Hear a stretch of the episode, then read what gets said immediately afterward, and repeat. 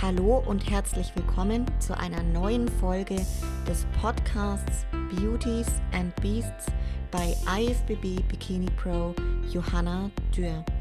Ich freue mich sehr, dass ich euch mitnehmen darf in die Welt des Fitness- und Bodybuilding-Sports sowie die Themen Training, Ernährung, Wettkampf und alles, was dazugehört. Viel Spaß beim Zuhören. So, schön, dass ihr wieder mit dabei seid zu einer neuen Folge und heute zu einer absoluten Special-Folge, die da heißt Bücherbrüder. Und ja, klingt sehr vielversprechend und das ist sie definitiv auch. Heute nämlich was ganz Besonderes. Das erste Mal kein Fitnessthema und seit langem auch mal wieder zwei Gäste, zusätzlich zu mir. Also wir sind zu dritt heute in der Runde in unserer Show. Ähm, ja, heute ist dabei als Gast mein eigentlicher ja, Moderator und auch Ehemann Lukas. Hallo Lukas. Ja, hallo zusammen, hallo liebe Zuhörerinnen, liebe Zuhörer. Ich freue mich, dass ich heute auch dabei sein darf und vor allem, dass ich ja heute quasi Gast und Moderator irgendwie in einem bin. Ja, definitiv. Und ein ganz besonderer Gast, der liebe Fabian, nämlich der kleine Bruder von Lukas und somit auch mein Schwager und einer meiner Lieblingsschwager. ähm, ja, erstmal herzlich willkommen, lieber Fabi. Schön, dass du da bist. Wie geht's dir? Hi, ja, ich grüße euch. Ich freue mich riesig dabei zu sein. Ähm, ist für mich tatsächlich das allererste Mal, dass ich in einem Podcast dabei bin, aber ich freue mich riesig und ja, bin gespannt, was so kommt. Schön. Das Lustige ist, dass ich dich ja sehen kann und du gerade ein bisschen rot geworden bist. Und ähm, ja, die Hörer hört, sie sehen es leider nicht, aber schön, dass du ähm, da bist. Und ja, Fabi hat tatsächlich die komplette Intro- und Outro-Musik zu meinem Podcast selbst komponiert und produziert. Und ähm, das habe ich noch nicht bisher wirklich hier kommuniziert, kommuniziert und es kam einfach definitiv viel zu kurz. Ähm, ja, was da eigentlich sonst noch alles so äh, mit dazugehört. Fabi, vielleicht magst du kurz mal was sagen zu dieser Intro- und Outro-Musik, die du kreiert, komponiert und produziert hast. Ja, sehr gerne. Ähm, also ich weiß noch, witzigerweise, bisher habe ich ja tatsächlich nur Klaviermusik komponiert, irgendwelche Klavierstücke. Ich meine, für eure Hochzeit habe ich ja auch einen Hochzeitswalzer äh, komponiert. Ähm, aber ja, als ihr dann auf mich zugekommen seid und gesagt habt, ey, wir wollen einen Podcast machen, wie schaut es denn aus, Fabi? Könntest du da vielleicht sowas wie Musik dafür komponieren? Ich so, oh Gott, wie soll ich denn das machen? Und dann äh, habe ich kurz mal nachgeguckt, was es da so für Apps gibt und welche Möglichkeiten und habe dann tatsächlich mit GarageBand innerhalb von ein paar Wochen da sowas zusammengezimmert. Und äh, dann hat es euch gefallen. Dann habe ich mir gedacht, mir gefällt es auch. Super, wunderbar. Und äh, so kam das dann eigentlich relativ fix, dass ich das dann für euch gemacht habe. Ja, richtig, richtig schön. Ich bin dir da unheimlich dankbar dafür. Und an der Stelle kann man auch sagen, wenn andere Leute hier zuhören, die auf jeden Fall jemanden brauchen, gerade für solch ein Intro oder ähnliches oder eben auch ein Walzer für die Hochzeit, ähm, dann dürfte natürlich auch auf den Fabian zugehen. Schön. Ähm, wir kommen auf jeden Fall jetzt zu dem absoluten Special-Thema tatsächlich. Und zwar habt ihr beiden ein Buch geschrieben und dieses Buch heißt 1,0 gibt's nimmer. Ähm, ja, Fabi, erzähl doch mal, äh, gerade einfach so ein bisschen zu dir zuallererst. Ähm, später kommen wir dann auch so ein bisschen zu dem Buch an sich. Ähm, jetzt kennen die Leute dich aber ja noch gar nicht. Ähm, das heißt, ja, wie sieht denn so ein bisschen dein bisheriger Karriereweg von der Schule bis jetzt ins Berufsleben aus? Und was machst du denn so? Ja, also fangen wir mal vorne an. Ich bin Fabi. ich bin äh, 28 Jahre alt und ähm, habe nach meinem Abi 2011 dann Maschinenbau studiert. Vorher alles ganz linear, Kindergarten, Grundschule, Gymnasium, Abi.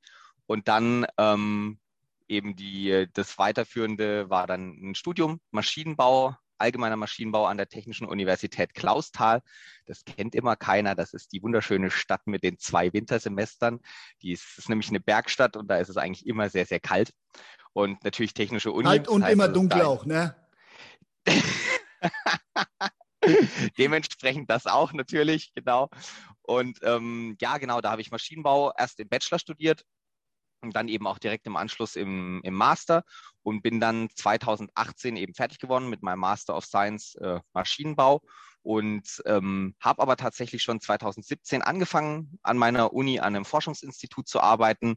Da war ich als wissenschaftlicher Mitarbeiter angestellt und habe eben schon äh, irgendwelche technischen Systeme entwickelt, konstruiert äh, und auch berechnet, ob die Belastungen, die draufgehen, ob das das aushält oder ob die kaputt gehen und dergleichen. Und ähm, ja, da habe ich dann nach zwei Jahren gemerkt, dass es nicht so ganz zu mir passt einfach dass es mich auch wieder zurück in den Süden gezogen hat. Ich meine, das war alles in, in Niedersachsen, also wirklich tiefstes Norddeutschland. Da bin ich mit meinem leichten Dialekt, den man ja so kaum hört, aufgefallen, wirklich äh, wie ein bunter Hund.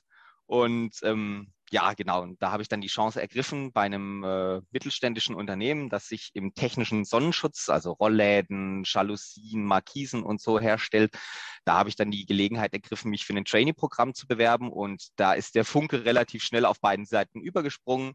Und äh, so bin ich jetzt aktuell noch Trainee und werde dann vermutlich ab Juni übergehen in die Gruppe Projekte für Markisen und Outdoor Living, also alles, was so quasi außerhalb vom am Haus angebracht werden kann. Und äh, werde da als Projektleiter und bei der Bearbeitung von Projekten eben dann an, anfangen und dann dort weiterhin Aufgaben bearbeiten. Richtig. Auf, auf, jeden Fall ein richtig steiler Karriereweg bis jetzt auch schon.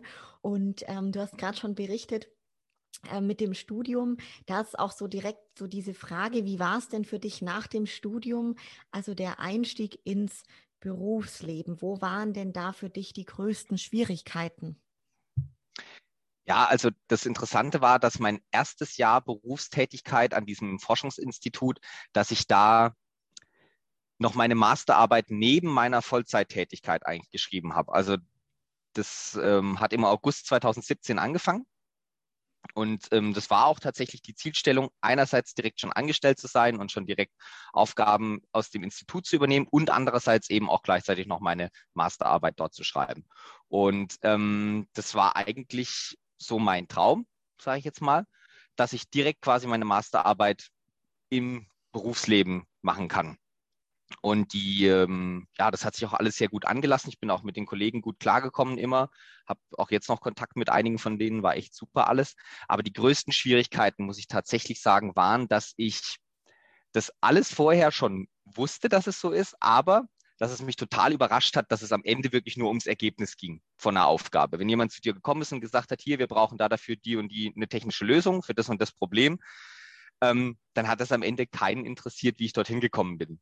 Ähm, ich glaube, das steht auch in unserem Buch, wo wir dann gleich noch drauf kommen, schon so drin, aber das ist eine Binsenweisheit. Aber das hat wirklich, ich war vorher nur an der Schule und an der Uni. Und da war es immer wichtig, wie bin ich zu dem Ergebnis gekommen. Da gab es dann Folgefehler und dergleichen. Und das war halt einfach da im Berufsleben nicht mehr so. Und das hat mich echt am Anfang überrascht. Ja. Was ist dir so besonders leicht gefallen, vielleicht auch gerade bei dem Einstieg? Also gab es da etwas, wo du sagst, das ist mir wirklich leicht gefallen im Berufsleben dann? Mhm. Ja, das Gehalt. Nein, Quatsch. Nein, Quatsch. Damit, damit Nein. zurechtzukommen.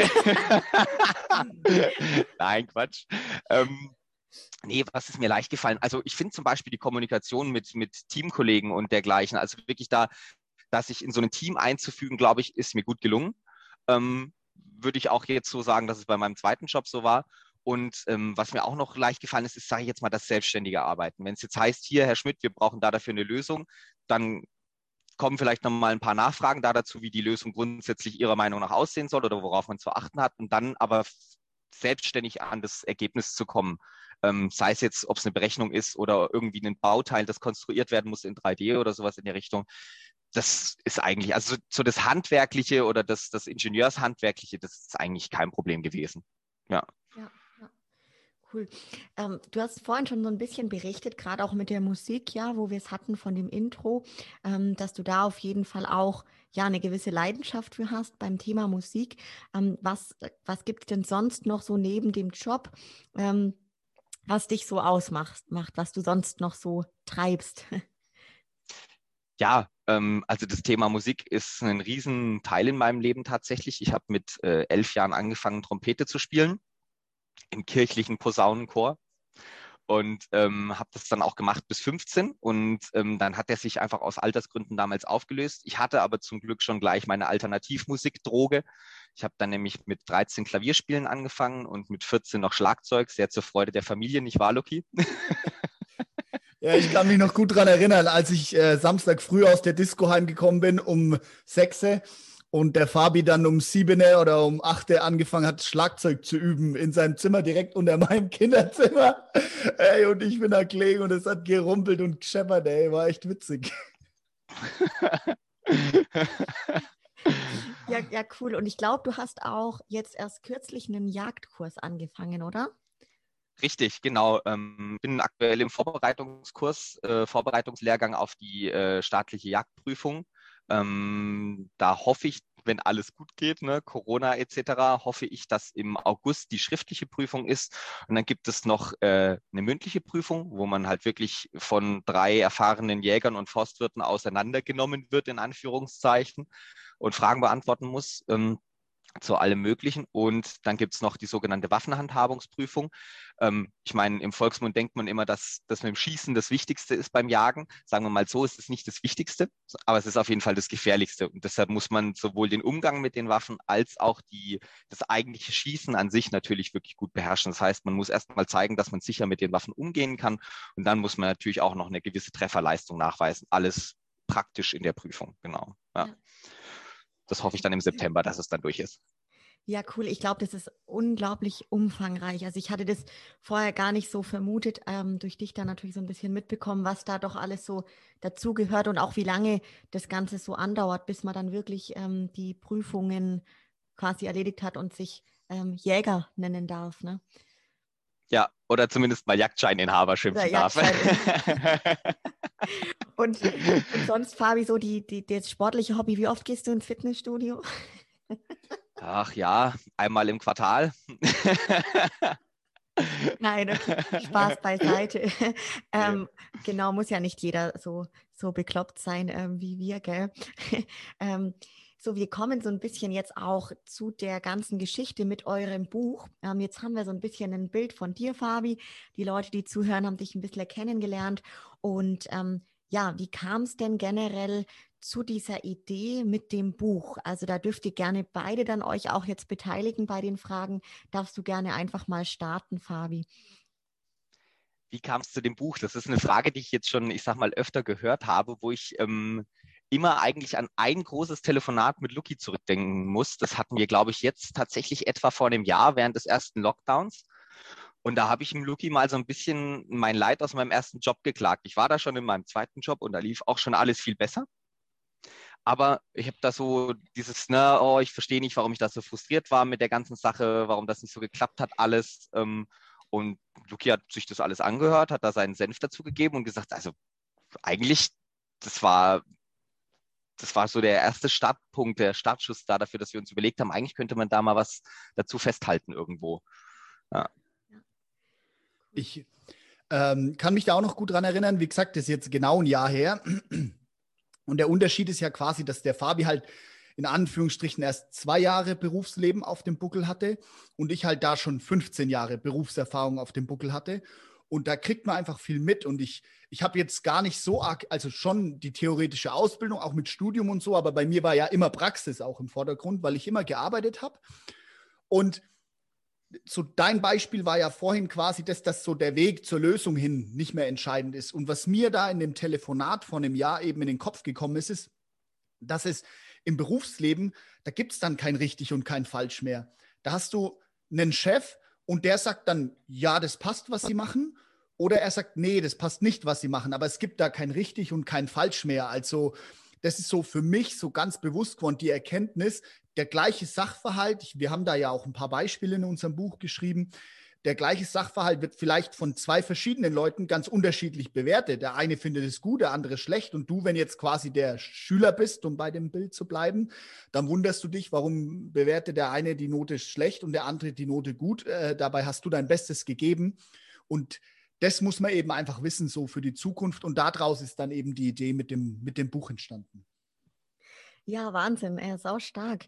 Ähm, warum denn der Titel 1,0 gibt's nimmer, Fabi? Ja, ähm, das würde ich mal sagen, das orientiert sich daran, dass ähm, ich, ich sag mal, in der Schule relativ sehr gut performt habe, um es mal neudeutsch auszudrücken, und auch im Studium. Ähm, das hat schon alles sehr gut funktioniert. Also ich habe ein Abitur mit einem Durchschnitt von 1,0 gemacht und habe dann den Bachelor mit 1,7 abgeschlossen und den Master mit 1,3. Also das lief schon ganz gut. Ähm, und da habe ich dann halt auch immer sehr viel, ich sag mal, Zufriedenheit rausgezogen. Ich habe mich da jetzt nicht dran, dran hochgezogen, jetzt, dass das das Einzige war in meinem Leben, aber es hat auf jeden Fall, es war so dieses immer so die Karriereschiene, die ist safe, das läuft alles, das funktioniert alles. Ich kann mich kom komplett aufs Privatleben so konzentrieren, in Anführungszeichen. Und ähm, diese Veränderung, dass halt, ich sag mal, die Bewertung oder die positive Rückmeldung, dass die Zufriedenheit, die man aus, aus dem, was man tut, sieht, dass es eben nicht mehr eine gute Note war oder eben wenn man sich noch verbessern musste, eine schlechte Note war. Diese Veränderung in meinem Leben, also das war so einer der Startpunkte auch für das ganze Thema. Und ja, also ich war so ein kleiner Streber, könnte man sagen. So ganz anders wie der, der Lukas, glaube ich. Möchtest du da etwas dazu sagen? Also genau, bei mir war das ja ungefähr das Gegenteil so. Ich war in der Schule nicht so gut, bin nach der nach der sechsten Klasse Gymnasium dann runter vom Gymnasium so, da hat es äh, da, da, war das bei mir vorbei erstmal. Gut, dann mittlere Reife, da habe ich mir dann auch äh, leichter getan und ich habe ja dann quasi den ganzen äh, Krimskrams mit Studium und so am Wochenende und neben der Arbeit gemacht halt. Und da, ja, da hat es mich dann auch schon irgendwann gepackt. Also irgendwann habe ich auch angefangen zu streben, aber man kann schon sagen, der Unterschied ist halt, der Fabi hat wirklich übelst schnell Sachen verstanden und hat wirklich ein 1,0 Abitur. Ich meine, das ist ja nicht, das ist ja kein Durchschnitt so, ne? Und der hat jetzt nicht extrem dafür gelernt, also zumindest in meiner Wahrnehmung jetzt so, ne? Und, und ich habe da also auch, musste schon viel für die Schule büffeln und so, aber war da lange nicht so gut wie, äh, wie der Fabi bei den Noten. Und aber letztendlich, da kommt der, da kommt der Titel eben her. 1,0 gibt es nicht mehr, weil das in unserem Gespräch so entstanden ist. Fabi, hey, 1,0 gibt es nicht mehr, ne? Und äh, so hat sich auch der Titel dann letztendlich ergeben. Also vielleicht auch nochmal ganz wichtig, wenn da jemand rangeht jetzt mit dem Buch und sagt, ja, 1,0 gibt es nicht mehr, da geht es um Schule und so. Nein, nein, nein, da geht es nicht um Schule, nicht um Pädagogik oder sonst was gar nicht. Da geht es wirklich ums, ums Live. Ja, cool. Wir kommen auch noch so ein bisschen zu dem Inhalt, ähm, dass ihr dazu was sagen dürft. Jetzt vorweg zuerst mal auch noch die Frage an euch, was waren denn die Schwierigkeiten beim Schreiben von dem Buch? Ja, also das Schreiben selber ist mir an sich leicht gefallen. Wir, wir wussten ja ungefähr, was wir so rüberbringen wollen, was für eine Botschaft. Das Aller, Allerschwierigste, und ich glaube, das geht vielen so, wenn sie einen Text schreiben müssen, zum Beispiel auch fürs Studium, eine Bachelorarbeit oder so, ist wirklich, dass du dich kurz und prägnant hältst, also dass du auf den Punkt kommst und nicht so ausschweifend schreibst. Also es ist sicherlich leichter, 200 Seiten mit irgendwas voll zu schreiben, wie wenn du sagst, ich möchte innerhalb von 50 Seiten oder von 40 Seiten das und das zum Ausdruck bringen. Also es war wirklich auch für uns schwer, dass wir ähm, echt knackig bleiben, auf den Satz kommen und nicht eben tausend Sachen außen rumlabern. Was erstaunlich gut geklappt hat, ist, wenn wir uns gegenseitig Deadlines gesetzt haben. Das hat eigentlich den ganzen Schreibprozess ganz gut geklappt, dafür, dass das ja wirklich ein Projekt war, wo wir freiwillig gemacht haben, nebenher gemacht haben. Ähm, und, und klar, irgendwann zwischendurch hat mal immer mal wieder einer, meistens ich, glaube ich, irgendeine Deadline verpennt oder so. Aber ist ja jetzt auch egal, es hat ja jetzt dann doch Gott sei Dank alles funktioniert. Ja, das fasst es eigentlich relativ gut zusammen. Ich fand es zum Beispiel, ähm, das, den Text zu produzieren, fand ich einfach. Aber das Schlimmste oder Schwierigste, sage ich jetzt mal, war dieses, dass man alles, was man da geschrieben hat, das ich glaube, wir haben es über 80 Mal im Nachhinein nochmal gelesen irgendwie. Du musstest immer Revision, immer Lektor, du musst immer, also, also korrigieren. Du musst es nochmal lesen und nochmal nachprüfen und, und ob es logisch ist, ob es stringent ist und ob es eben auf den Punkt ist. Und das war schon eine harte Arbeit. Also wirklich den, den Text, das war, war einfach, den zu produzieren und den aber zu, in eine Form zu gießen, in ein Buch, wo alles irgendwie logisch und stringent zusammenpasst. Das war so die, die, die harte Arbeit eigentlich dran. Was auch sehr spannend ist, gerade wenn ihr ja zu zweites Buch geschrieben habt, ihr habt es gerade schon erwähnt mit den Deadlines, das heißt, ihr habt euch da auch konkret abgesprochen, der eine schreibt jetzt zu dem und dem Thema und der andere zum anderen, also dass ihr euch nicht in die Quere gekommen seid sozusagen. Gab es da irgendwie Schwierigkeiten oder war das dann eher recht einfach sozusagen die Aufteilung vorzunehmen? Ja, also das ging eigentlich relativ einfach tatsächlich. Ähm, wir haben uns von Anfang an, waren wir uns klar über die Key Messages, also was wir unbedingt in dem Buch ausdrücken wollten und ähm, haben, waren uns eigentlich auch, ich glaube, von, von, ja, einfach von der Sache her relativ schnell klar, wer was schreibt. Ich meine, es geht viel um Berufseinstieg, der liegt bei mir einfach noch näher dran als bei Lucky. Ähm, und dadurch war es relativ klar, dass zum Beispiel die Geschichten aus den ersten Kapiteln ähm, welche Probleme gibt es beim Job-Einstieg möglicherweise und so, dass das meine, meine Domain ist und ich sag mal, so wie man aus dem Ganzen rauskommt, ähm, die, die Auswege und die, die Strategien, wie man das angehen kann, dass natürlich Luki einfach durch seine, durch seine Erfahrungen da äh, relativ fix, ich sag mal, gute Inhalte bringen kann. Das war relativ schnell klar. Und wir haben uns so ein Framework aufgebaut, eine Gliederung, so wie man es so aus verschiedenen wissenschaftlichen Arbeiten zum Beispiel kennt, ähm, oder aus, aus äh, irgendwelchen Vorträgen haben wir uns ein Framework gemacht und das dann wirklich schön aufgeteilt. Cool. Wie seid ihr bei der Themenwahl, also sprich bei dem, was ähm, ins Buch reinkommt, genau vorgegangen? Du hast es gerade schon gesagt, mit ja, wie so eine Gliederung. Und das habt ihr quasi zusammen erarbeitet. Jeder so hat seinen Input dazugegeben, sodass ihr dann das Ganze befüllen konntet im Nachgang, oder? Genau, so haben wir es gemacht. Also wir haben nicht einfach blind drauf losgeschrieben, sondern wir haben uns schon erst überlegt, was wollen wir denn sagen, haben dann eben so diesen, diesen, äh, dieses Framework aufgebaut, die verschiedenen Überschriften mal festgehalten und haben uns dann überlegt, äh, was, was wollen wir denn konkret unseren Leserinnen und Lesern sagen. Und bei der Themenauswahl haben wir halt auch darauf geachtet, dass du quasi erstmal so ein bisschen, wie der Fabi gerade schon gesagt hat, das Problem beschreibst, wo stehen viele Menschen jetzt in unserem Alter, sage ich mal, also zwischen, was weiß ich, 15 und 35 irgendwo. Ähm, und, und vor was für Herausforderungen stehen die? Vor was für Herausforderungen sind wir gestanden? Und auch wie kommt man aus der Misere raus? Also letztendlich, was sind Lösungen, die jetzt uns geholfen haben, in den letzten Jahren halt erfolgreich zu sein? Also dem Fabi, mir, aber auch was wir so besprechen und äh, solche Sachen. Also das war immer so unser Fokus, dass wir auch wirklich zielorientiert schreiben und dem Leser, der Leserin was an die Hand geben können, wo du was damit anfangen kannst. Und nicht noch eine wissenschaftliche Arbeit zitieren, noch eine wissenschaftliche Arbeit zitieren und so eine Fußnotenschlacht da produzieren, sondern wirklich, dass es jemand durchliest, Spaß dabei hat und halt erkennt, ah, okay, das ist der Gedanke von den Autorinnen und äh, von den Autoren. Cool. Was unterscheidet denn euer Buch von anderen Persönlichkeitsentwicklungsbüchern? Weil das können wir ja definitiv zu der Schiene dazuzählen? Ich würde sagen, tatsächlich ähm, die praktische Anwendbarkeit von all dem, was wir da empfehlen. Ähm, oder was heißt hier empfehlen, von, von, dem, was wir da schildern. Ähm, das ist so eine Sache. Ähm, es gibt unglaublich viele philosophische und auch psychologische Strömungen, sage ich jetzt mal, Lehrmeinungen. Und die sind alle, ich sage mal, eher theoretischer Natur. Und das, was wir in dem Buch ansprechen, ne, das ist ja sehr inspiriert vom Stoizismus, dieser relativ alten philosophischen Lehre. Und ähm, das ist so eine der wenigen philosophischen Strömungen, die tatsächlich fürs tägliche, alltägliche, praktische Handeln, ohne dass man da groß jetzt vorher einen ethischen oder moralischen Diskurs führen muss, relativ fix Lösungen für den Alltag kriegt.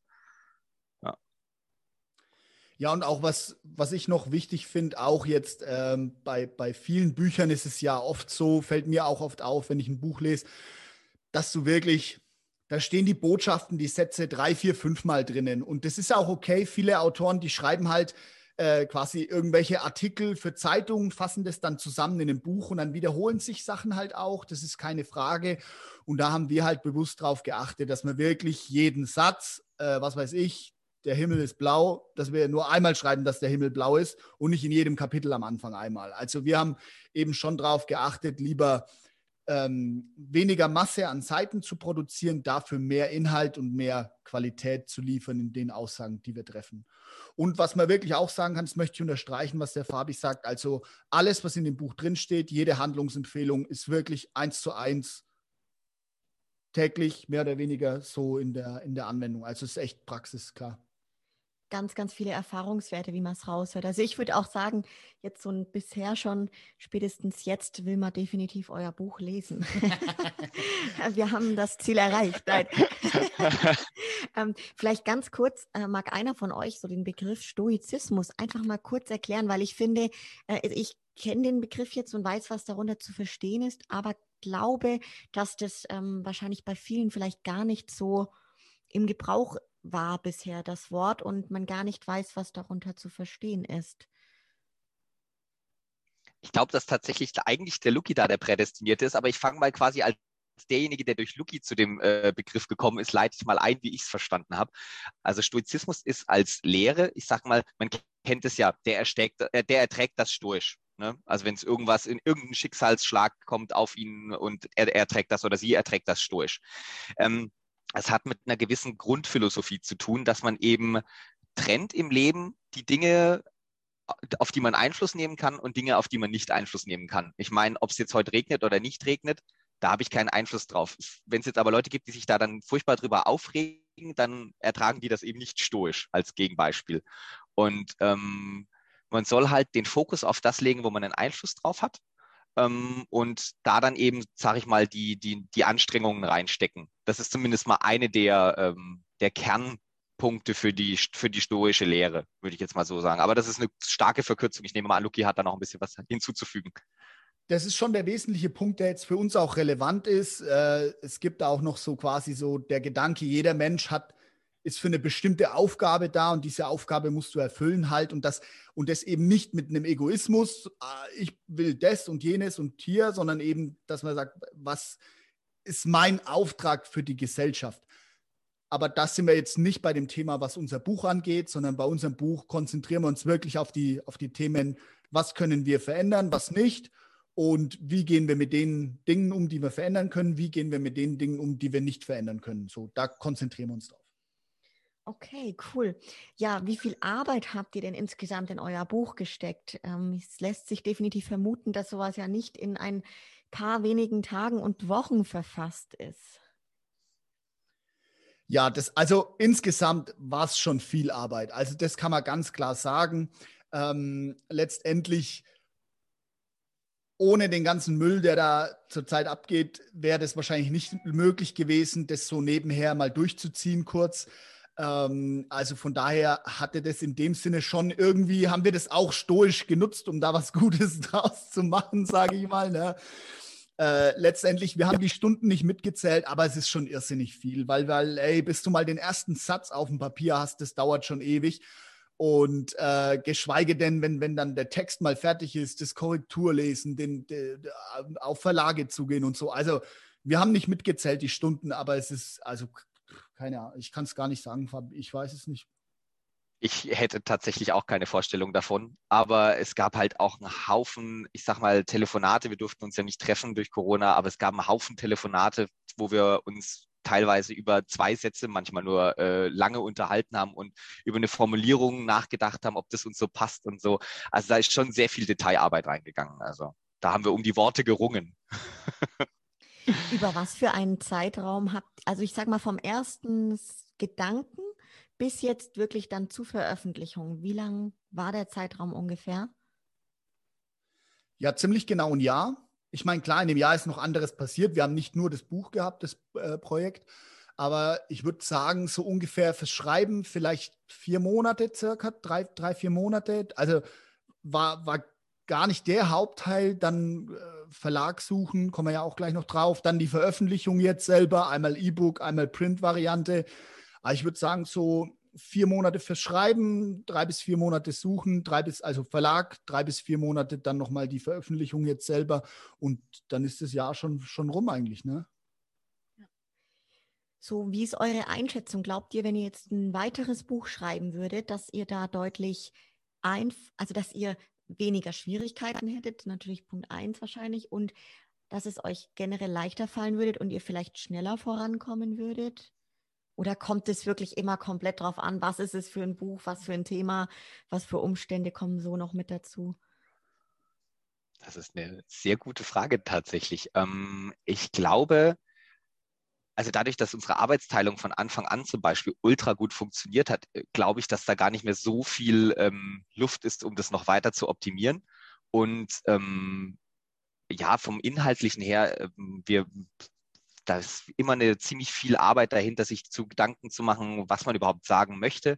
Und ähm, also ich denke, wir würden uns jetzt gleichzeitig schwer schwerer und leichter tun. Ich weiß es nicht, es ist ein bisschen schwierig. Die Wahrheit liegt wie so oft in der Mitte, ähm, aber Lust hätte ich.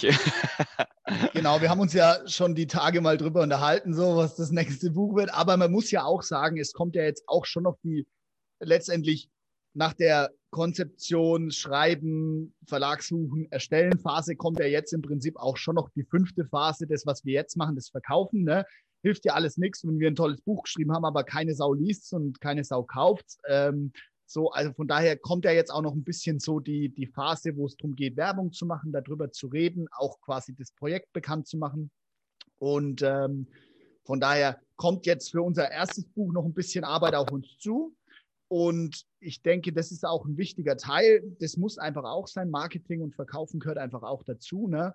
Und ja, an sich, ich bin aber selber natürlich auch offen. Das Projekt hat mir übelst Spaß gemacht und ich kann mir durchaus auch vorstellen, wenn, wenn da jetzt auch positives Feedback kommt, äh, dass man da wirklich auch weiter, weitermachen kann. Vor allem, wenn es halt Leuten irgendwie hilft, ihren, ihren Sinn im Leben zu finden oder also ja. ja. Cool.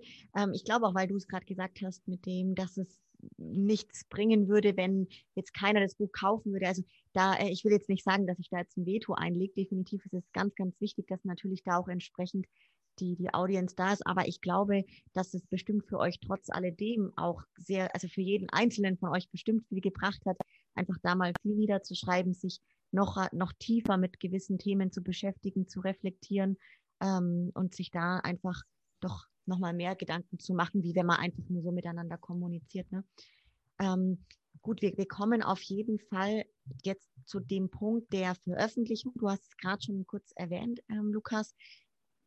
Das Thema Veröffentlichung, Verlagssuche und so weiter. Wie lief das denn genau ab?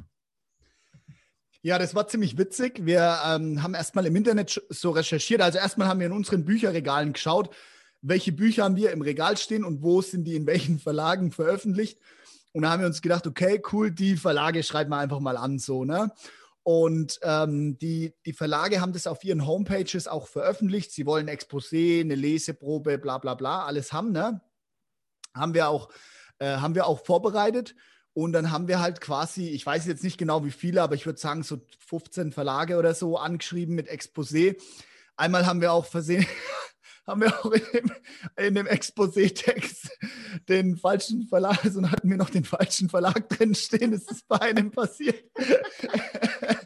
Aber wir haben uns gedacht, hey, ist gut, dann sehen die, dass wir uns auch woanders noch bewerben. Ne? Also, haben die sich sicherlich nicht gedacht.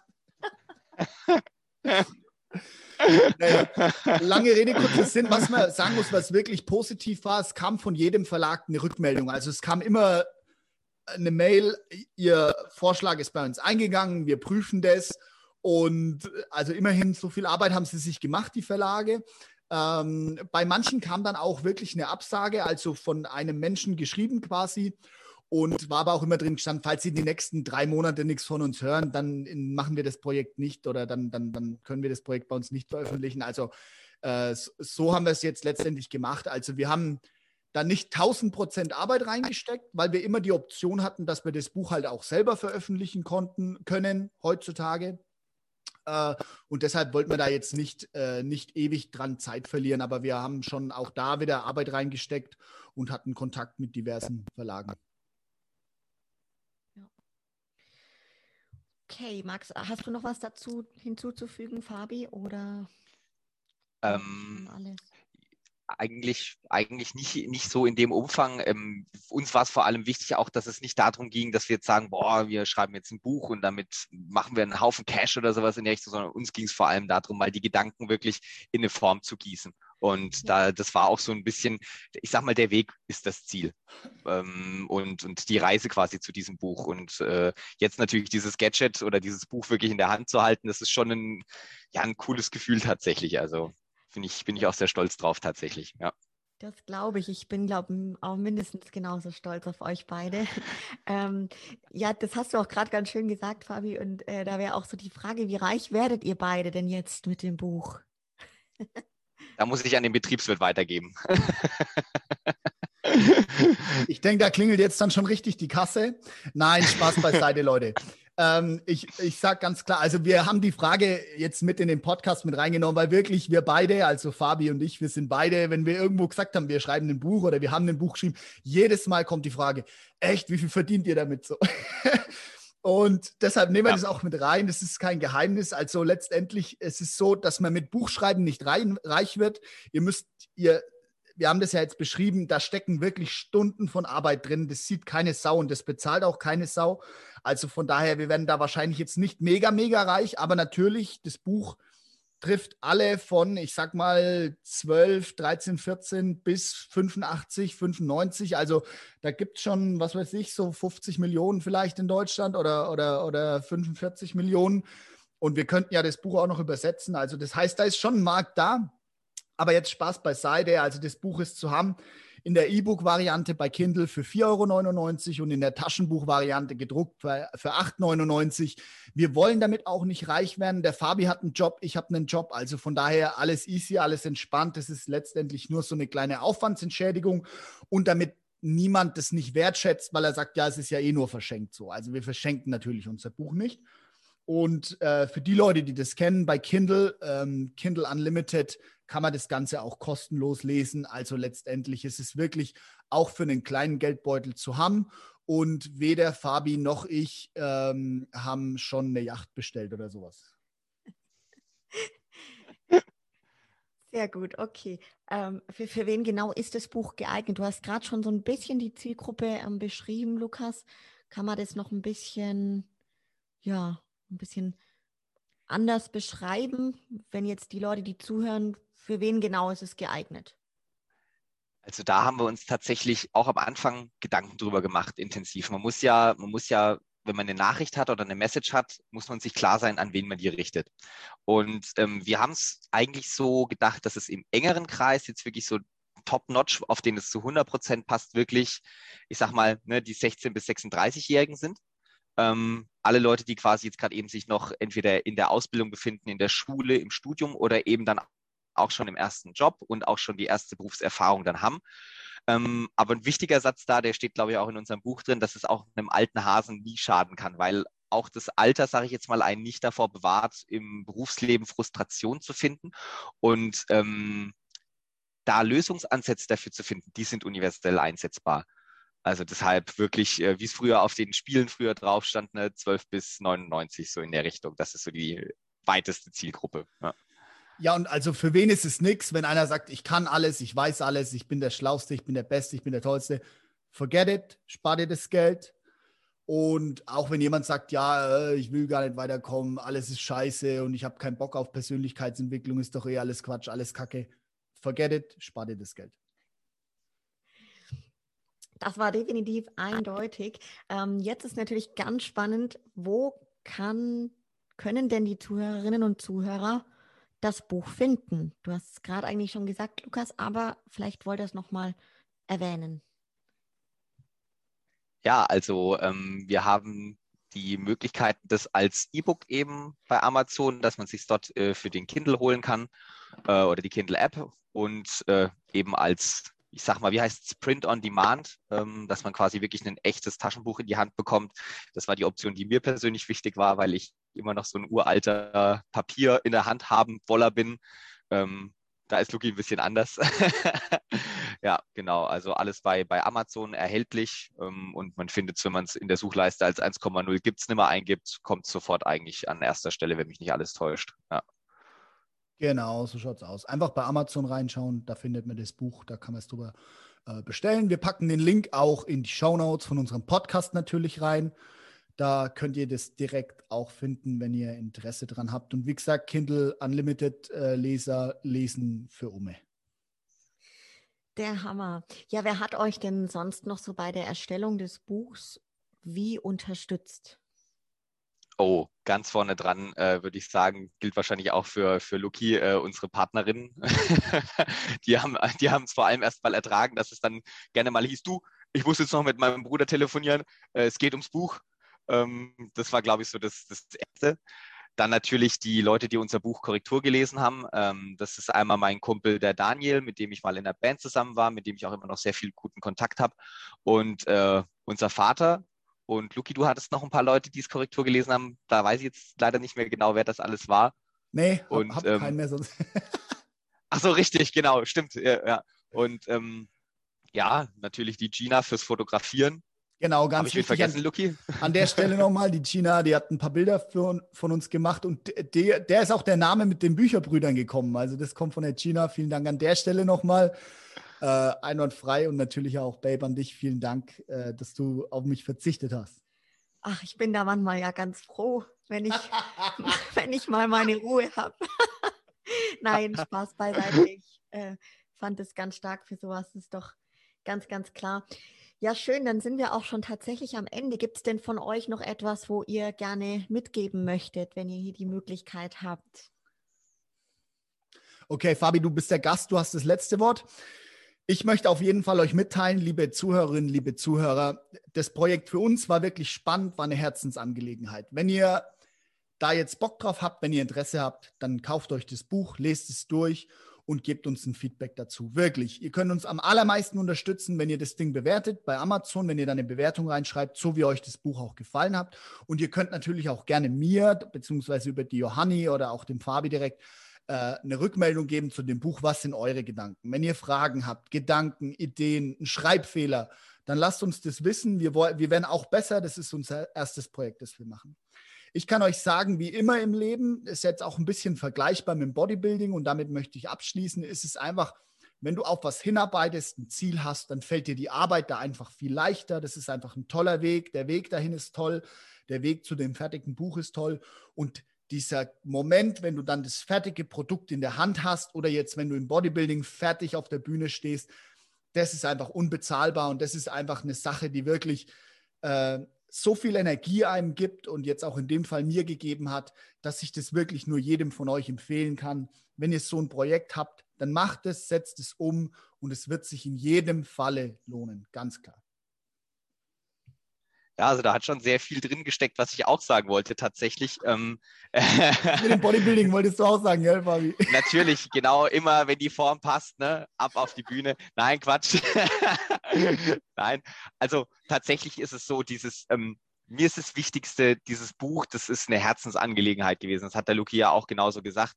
Ähm, wir haben das, wir haben das einfach nur aus intrinsischer Motivation heraus geschrieben und dieser, dieser, der Weg ist das Ziel das war ein tolles Gefühl tatsächlich einfach. Und jetzt dieses Buch in der Hand zu haben, das ist echt, ja, man, ich benutze mal das alte Wort, das ist ein erhabenes Gefühl. Das ist echt schön. Und ähm, ja, das Wichtige ist, wir wollen auch immer wachsen. Deshalb, genau, gebt uns das Feedback. Und ähm, ja, das sind wir, glaube ich, auch auf allen Kanälen, die möglich sind, zu erreichen und freuen uns da auch, genau. Ja.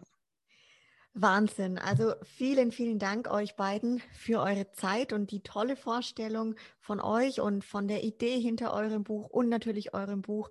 Ähm, also ich bin wirklich für meinen Teil ganz, ganz, ganz stolz auf euch und kann es auch wirklich jedem empfehlen. Ich bin natürlich auch schon fleißige Leserin, muss natürlich sagen, ganz durch bin ich noch nicht. Ähm, Freue mich aber jetzt auch das Buch wirklich in gedruckter Form bei mir zu haben und ähm, kann es einfach jedem empfehlen. Und ja, an der Stelle nochmal lieben Dank, Fabi, lieben Dank, Lukas. Und ähm, lasst uns gerne doch mal auch auf die Folge eine Rückmeldung da, ein Feedback. Teilt sie gerne ganz fleißig. Ähm, ich glaube, das ist jetzt wirklich für eine ganz breite Masse etwas. Und dann, ja, Fabi und Luki, ich freue mich ganz arg auf das nächste Buch und ich glaube, da spreche ich für ganz viele da draußen. Und für alle, die bisher zugehört haben, vielen Dank und bis zum nächsten Mal. Ciao Fabi, ciao Lukas, ciao an alle, die dabei waren. Ciao, ciao. Macht's gut, ciao.